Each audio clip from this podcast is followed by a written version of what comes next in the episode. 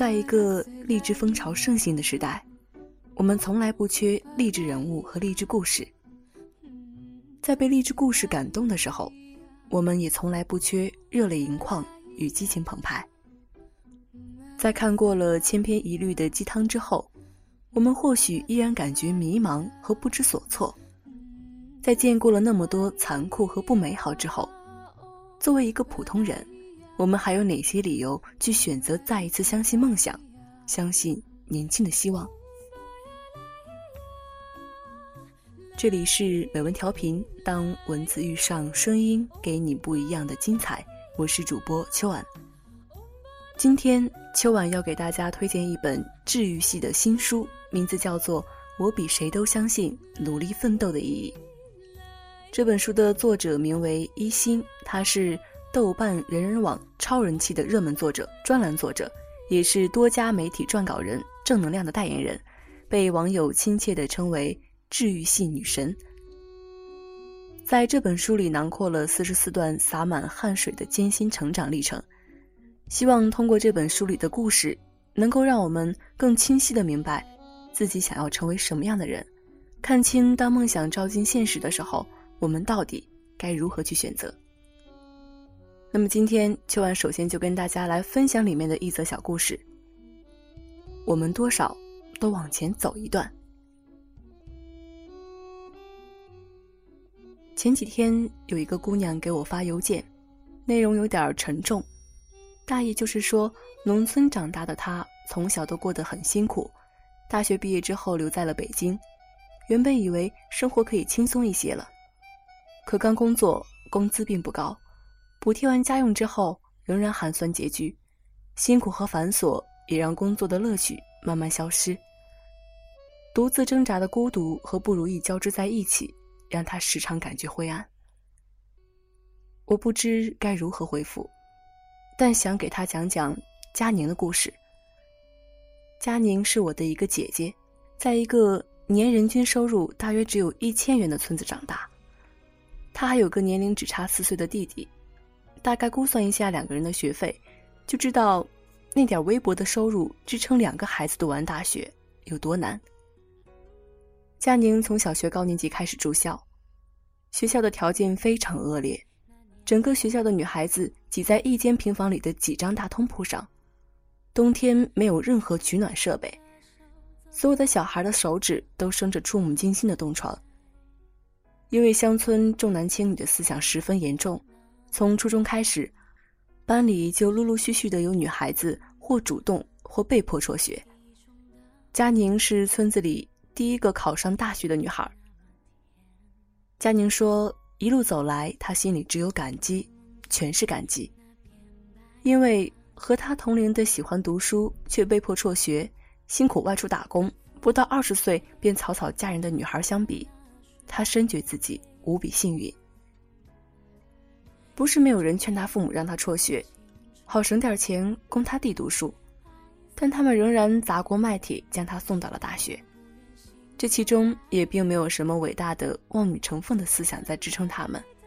你若问他妈妈，他只会略带不好意思地说：“他喜欢上学呀，就让他上吧。”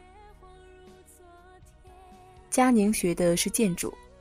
毕业之后，他找到的工作是一家刚刚起步的设计院，前六个月月薪只有七百元，还天天加班。我们都为他感到委屈，但佳宁觉得这地方不错，因为人少，大事儿小事儿都由他经手。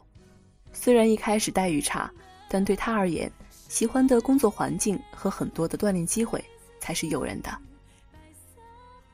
我不知道。那段时间，他办公室的灯光每晚亮到几点，他才疲惫的离开。也不知道他工作之余如何挤出时间去考建造师的职称。只知道，从月薪七百元到七千元，他只用了不到三年的时间。阅历渐长，正当盛世，七八年间人来人往，很多朋友也劝他跳槽，可他觉得这家公司与他有知遇之恩，所以。仍然选择留在那里。他的老板是个比我妈妈还大一点的女人，因为佳宁在创业之初风雨陪伴着他，所以待他堪比亲生女儿。这几年来，佳宁过得踏实满足，慢慢的也实现了很多之前碍于经济原因无法实现的愿望。比如，他想去旅行。以前他哪里也没有去过，但工作之后，表现出色的他经常被公司派去全国各地参观学习，几乎走遍了天南海北。最近还去了韩国和日本。比如他想读研，大学毕业时急着工作养家糊口，前年攒够了学费，终于考上了同济大学的在职硕士。去年的春末，我去那座北方的小城看他。红砖铺就的道路笔直干净，遥遥相对的法国梧桐伸展着茂盛的枝桠，在马路中央的天空交汇，阳光斜漏下来，将他的脸庞照得柔亮红润。我们手挽着手，鞋跟踢踢踏踏地踩在路上，耳边有烈烈的风声。因为贫困，他度过了窘迫寡淡的童年，少年时大部分时间。都在忧虑明天还能不能上学，连别人最灿烂的青春，于他而言，也只是廉价的衣服和沉重的债务。如今他快三十岁了，还完了欠款，仍然兢兢业业的工作赚钱，但年少时的仓皇与胆怯已全部退却，平淡和忙碌的工作背后，还生出了新的心愿和希望。生活终于还他以礼，而他。也甘之如饴。那一刻，我觉得再也没有谁比他更美好了。忘了说，佳宁的弟弟争取到了国家公费留学名额，今年要去美国攻读医学博士学位，暑假过后就要前往波士顿。这个十年前站在寒风里因为冬装太单薄而打着寒战的男生，也终于要飞向更广阔的天空。你看，连命运。都不忍再苛待他们。最近一直在读加缪的散文集，字字珠玑，尤其是看到他谈论贫困的那一段，感触之深。加缪说：“于我而言，贫困从来不是一种不幸。光明在这里散播着瑰宝，连我的反叛也被照耀得光辉灿烂。我甚至可以理直气壮地指出，这反叛始终是为了贫困中的众人。”是为了使他们的生活能够升向光明。他还说，无论如何，那美好的炎热天气伴随我度过童年，使我不会产生任何怨恨。我固然生活在拮据之中，但也不无某种享乐。我感到自己有无穷无尽的力量。贫困，并不是这种力量的障碍。诚如加缪所言，可能严寒与酷热，路远与奔波，挫折与脆弱。也不是这种力量的障碍。我问佳宁：“若有障碍，你觉得是什么？”单身的他这半年一直面对着一大波相亲对象的来袭，所以他紧锁着眉头哀叹：“最大的障碍或许是不爱吧。”是啊，最大的障碍或许是不爱。焦虑和不安是因为不爱，拖延和懒惰。是因为不爱，放弃和离开，也是因为不爱。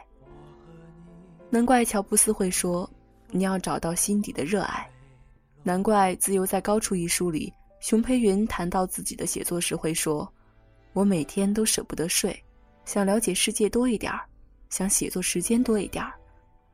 唯一需要有毅力去做又未做成的事情，是劝自己早点睡觉。”亲爱的姑娘，人人都愿一路顺遂，可他人永远无从了解你所经受的一切苦难、负重和挣扎困顿，所以任何隔岸观火的安慰都显得苍白无力。何况我连安慰也无从言说，只能讲这个故事给你听。如果他能给正在夜路上跌跌撞撞、不知中途的你一点点光亮，一点点勇气和一点点力量的话，我已倍感荣幸。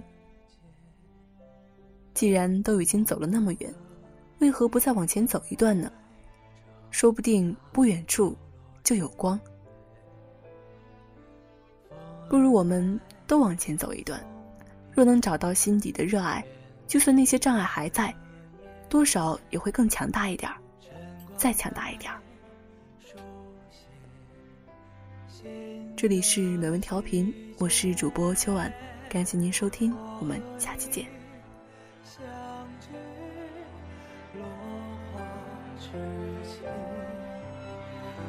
我和你化成。